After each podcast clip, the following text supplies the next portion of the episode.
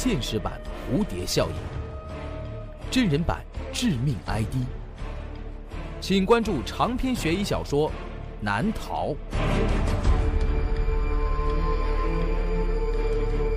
当当、京东、淘宝网上书店均有销售。朱威悬疑工作室荣誉出品。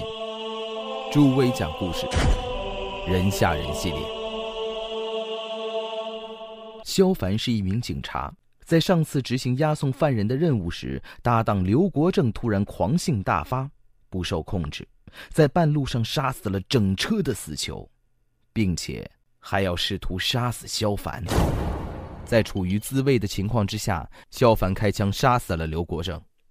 目前，萧凡处于休假阶段，这是局里特批的假期，目的是让萧凡好好做心理康复工作。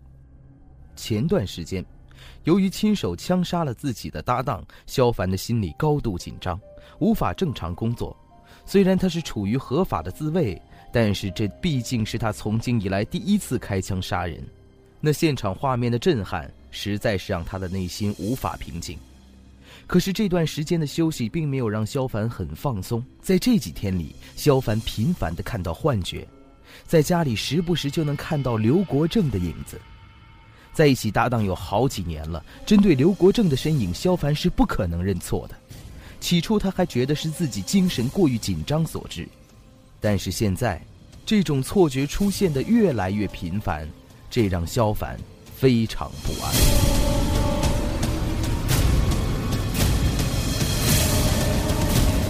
本故事由朱威创作、讲述并制作。这个故事的名字叫做《鬼来电》，欢迎收听。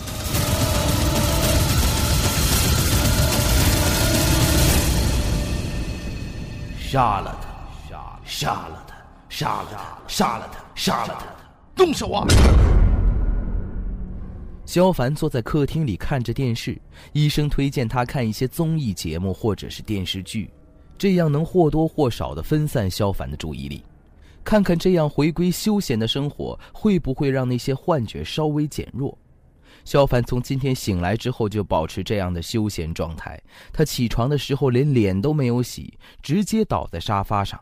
现在，萧凡就像是一个周末休闲在家的中学生，捧着零食，看着没什么意义的电视节目。而事实上，这一招的确好用。在这一天里，萧凡都没有看到什么不正常的现象，刘国正在今天都没有出现过，这让萧凡觉得很轻松。看来状况好转了，这是个好现象，不是吗？这是不是意味着萧凡正在朝着正常迈进？那些害人的幻觉会逐渐消失，最后将不会再困扰他了。看来人的自愈能力还是不错的，萧凡安慰着自己。一天其实可以过得很快。萧凡今天醒得挺早的，可是这一转眼的功夫已经是深夜十点多钟了。萧凡这一天差不多都躺在沙发上。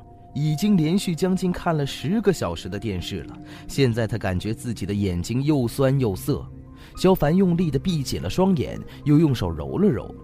当他再次睁开眼睛的时候，依旧觉得双眼酸楚不堪。看来该是时候休息一下了。萧凡在沙发上摸索着遥控器，然后把它对准了电视机，按下了关闭电源的按键。刘国正，电视机的屏幕上出现了刘国正的脸。就在那电视机的屏幕变黑的一瞬间，那上面清晰的印出了刘国正的脸。萧凡赶紧回头朝身后看去，可是身后除了熟悉的家具之外，什么都没有。萧凡又在房间里扫视了一圈，同样，整个客厅也只有他一个人。紧接着，客厅里的电话座机响了起来。萧凡猛地转过头，看着身旁的电话座机，他害怕这种铃音。因为已经连续三天了，他总是能在晚上接到一个电话，而电话里传来的就是刘国正的声音。萧凡曾经记录过电话打过来的时间，并去调查对方的电话号码，可是所能查到的通话记录上显示，在这个时间段里，根本就没有电话打入。在拿到这个调查结果的时候，萧凡就站在原地盯着打印出来的通话记录发呆。他在讲这算什么？哪个是真的，哪个是假的？是此时此刻的通话记录是幻觉，还是家里接到的那些电话是幻觉？如果这通话记录是真的，那就是说自己接到的电话什么的都是幻觉了。可是萧凡不愿意相信这是事实，因为那电话里的声音既真实又清晰。他每一次接到电话的时候，意识也都是非常的清醒。这让他如何接受？接受这是幻觉，还是接受这是灵异事件？人在没有主心骨的时候所呈现出的就是这个心态。不过萧凡的这个更加让人困惑，都是发生在眼前的两件事情，你还必须要去判断一个是真实的，而另一个是幻觉，这可怎么选择？萧凡颤颤巍巍地伸出手，缓缓地拿起了电话的听筒。喂，萧凡的声音也在颤抖。喂。那电话听筒里，果然又是刘国正的声音。这么晚了，还没睡吗？刘国正在电话里面调侃一样的问着：“你只是一个幻觉，你是我想象出来的幻影，我会打败你的。”萧凡对着电话听筒喊着：“哦，是吗？如果我是假的，那你为什么还敢和我说话？”电话里面回应着，萧凡赶忙挂断电话，他大口的喘着气，好像这个电话消耗了他相当多的体力。这真的是个幻觉吗？萧凡在心里疑惑着。但如果不是幻觉，又怎么解释呢？自己是亲眼看着刘国正死掉的，难道现在要强迫自己去相信这是一个灵异事件吗？萧凡的身体开始发抖了，但是他的手还是用力地按在那个电话座机上。他觉得自己已经无法独自面对这样的夜晚了，他一定要找个人来帮助他走出这个让人崩溃的怪圈。紧接着，萧凡拿起了电话，拨通了一个号码，那是他的心理医生何建春的号码。电话接通了，喂。电话听筒里传来了一个中年男人的声音，那是何建春的声音。听到了这个声音，萧凡总算是松了口气。他向何建春倾诉了今天晚上的经历，还告诉何建春自己家里的地址，请求他现在就赶紧过来帮助自己。何建春在电话里也很爽快地答应。就在萧凡把电话挂断的一刹那，门铃响了起来，萧凡被吓了一哆嗦。门外是谁？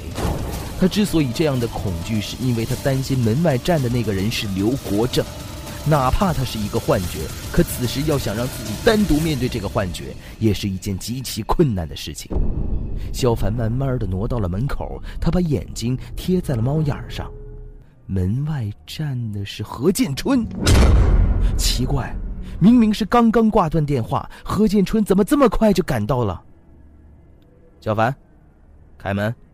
何建春在门外催促：“呃，建春，真的是你吗？”萧凡在门里问着：“你怎么了？当然是我，快开门。”门外何建春回答：“那声音和猫眼里看到的确实就是何建春不假。”萧凡疑惑的去开门，可是门锁却怎么也打不开。呃，门锁好像坏掉了，我打不开，你等我一下。萧凡说着，转身走到了厨房。他翻动着柜子，看看能不能找到什么工具。他现在迫切希望这个房间里能多一个正常人，这样他就能帮助自己判断什么是真的，什么是假的了。再不行，壮壮胆儿也好。而就在这个时候，电话又响了起来，这回是萧凡的手机。他掏出手机接起了电话：“别相信何建川。”他知道你的秘密，那正是刘国正的声音。你，你到底想折磨我多久？我没跟你开玩笑。何建春今天来的目的，就是要得知你的秘密，然后他会揭发你。这回萧凡并没有打算马上挂断电话，电话里刘国正的叮嘱好像触动了萧凡的某根敏感神经，让他突然间警惕了起来。他犹豫了一下，然后问电话里的刘国正：“你，你是说，对？”刘国正马上给予了萧凡肯定的回答：“那怎么办？肖凡接着问。杀了他。杀了他。对，你右手边最下面的那个柜子。然后电话就被挂断了。肖凡转过脸，他注意到他右手边角落的最底层有个柜子，柜门虚掩着，就像是在等待着什么人打开它。萧凡伸出手，慢慢的打开柜子的门，在柜子里装着一把明晃晃的尖刀。萧凡从柜子里把刀拿了出来，刚才那电话里的内容让他颇有顾虑。他把刀子藏在了背后，然后又来到了门前。肖凡，你弄好了没有？门外的何建春焦急的询问着。呃，我试试。你等等。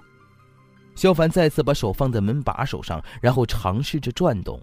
这回和上次不一样，那个门把手顺从的转动着。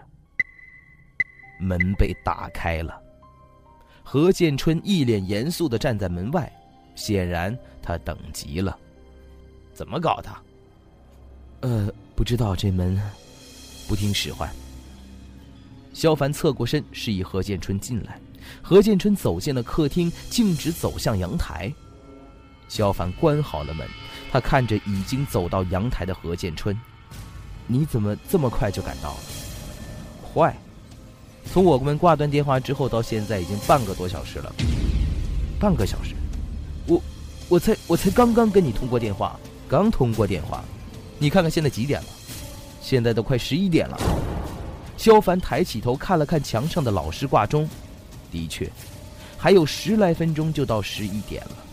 自己是在大概十点一刻的时候给何建春打的电话，这的的确确已经过去了半个多小时。可是自己对这段时间完全没有任何记忆。那在这半个小时里，自己在干什么？还有刚才刘国正的那个电话是怎么回事？在电话里，他让自己杀了何建春。萧凡抬起头看着何建春，他就站在阳台上，然后刘国正，刘国正的脸出现在何建春身后的玻璃上。萧凡不敢出声，也不敢动，只是呆呆的望着何建春身后刘国正那张满是鲜血的脸。杀了他！杀了他！杀了他！杀了他杀了他！杀了他！杀了他！杀了他！动手啊！而此时，一个声音在萧凡的脑海里响起，那是刘国正的声音。你看什么呢？何建春发现萧凡一直在盯着自己的身后发呆，他转过身去，也望了一下窗外。趁现在，又是刘国正的声音。紧接着，萧凡不由自主的一步一步的朝何建春走了过去。何建春正在朝窗外打量着，现在绝对是一个绝佳的时机。萧凡与他之间的距离越来越近，然后萧凡看着何建春的背影，找到了他后背要害的位置，然后伸出右手摸向身后藏着的那把刀。萧凡，何建春猛地回过头，萧凡被吓了一跳，他那握刀的手一直藏在背后。我觉得，你应该尝试一下催眠疗法。这样，你可以释放出你内心当中的压力。何建春像是突然间来了灵感，催眠疗法，对，这个应该对你有效。你看，我说对了吧？刘国正的声音又出现了，他想套出你的秘密，别相信他，杀了他。这个声音一直在萧凡的脑袋里翻来覆去的出现。他在唆使萧凡动手，而萧凡现在好像也被说动了。他呆呆地看着何建春。怎么了？何建春看着萧凡。啊，我先去倒杯水。说完，何建春径直走向了厨房。快动手，再不动手就来不及了。那是萧凡脑子里刘国正的声音。萧凡站在客厅发呆，他在想：为什么何建春对自己的家这么熟悉？他刚才从阳台转身之后，径直走向了厨房，他甚至连看都没有仔细看一眼。那种感觉就像这个地方他已经来过不止一次。但萧凡肯定，这确实是何建春首次登门。他在骗你，他在监视你。去厨房。他现在背对着你。刘国正的声音一直不肯放过萧凡，他在没完没了的蛊惑着他。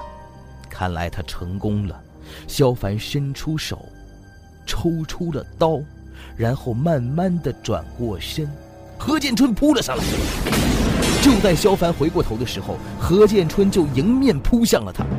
萧凡下意识的向旁边闪避，然后挥手就是一刀。何建春腹部中刀，倒在了血泊里。萧凡看着地上痛苦的何建春，看来真的不能相信。萧凡自言自语着，然后突然间，两个人打开了萧凡家的门，冲了进来，也朝萧凡扑了过来。刀还握在萧凡的手里，他下意识地将它刺向了其中一个人。那刀刺进了那个人的肚子里，由于用力过猛，刀尖被弄断了。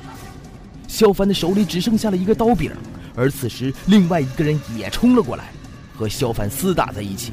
那个人把萧凡摁倒在地上，萧凡拼命的挣扎，可是对方的力气实在是太大了，无论萧凡怎么挣扎，似乎都挣脱不了。萧凡积蓄了一些力量之后，猛地晃动身子，那个人像是失去了平衡一样，双手按在了地上。萧凡就趁这个时候发起了反击。他竟然用力地咬住了那个人的喉咙，鲜血从对方的血管中涌了出来。萧凡这一咬，还撕下了对方脖子上的一大块肉。满嘴是血的萧凡爬起了身子，跑了出去。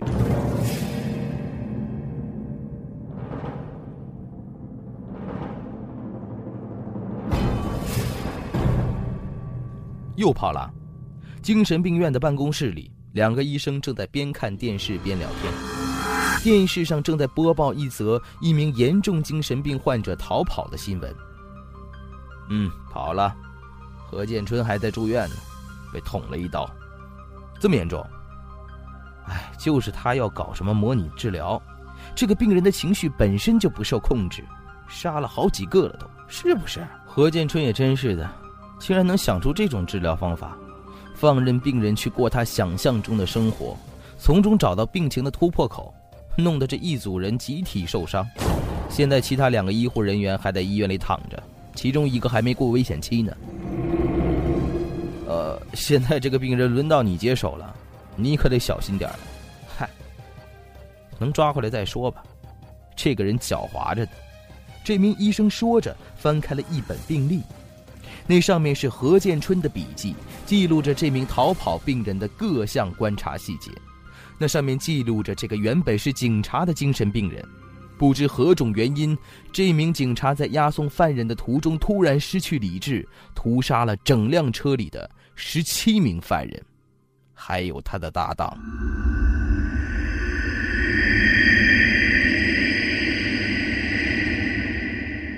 好了。这就是我为您讲述的“人吓人”系列《鬼来电》的故事，感谢收听。